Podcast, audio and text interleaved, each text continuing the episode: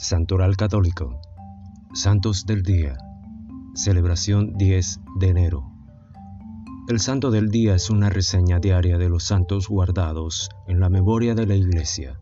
Historias de maestros de vida cristiana de todas las épocas, que como faros luminosos orientan nuestro camino.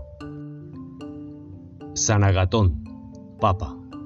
Nacido en Palermo, de origen griego, Papa del 678 al 681, promueve la unidad de la Iglesia, contrasta al monotelismo, según el cual en Cristo hay una única voluntad.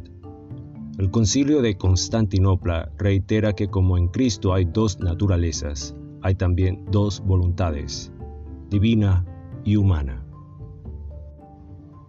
San Milciades, Papa.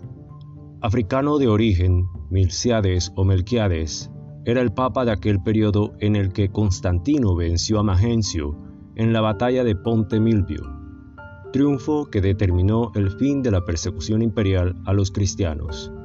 Trabajó para reorganizar la iglesia y los lugares de culto y murió en el año 314. Beato Gregorio X, Papa.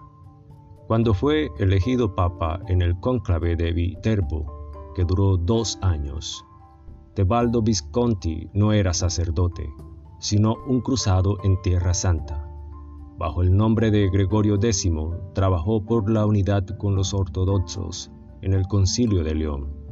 Murió en 1276 y fue beatificado en 1713 por Clemente XI. Gracias. Gloria a Dios.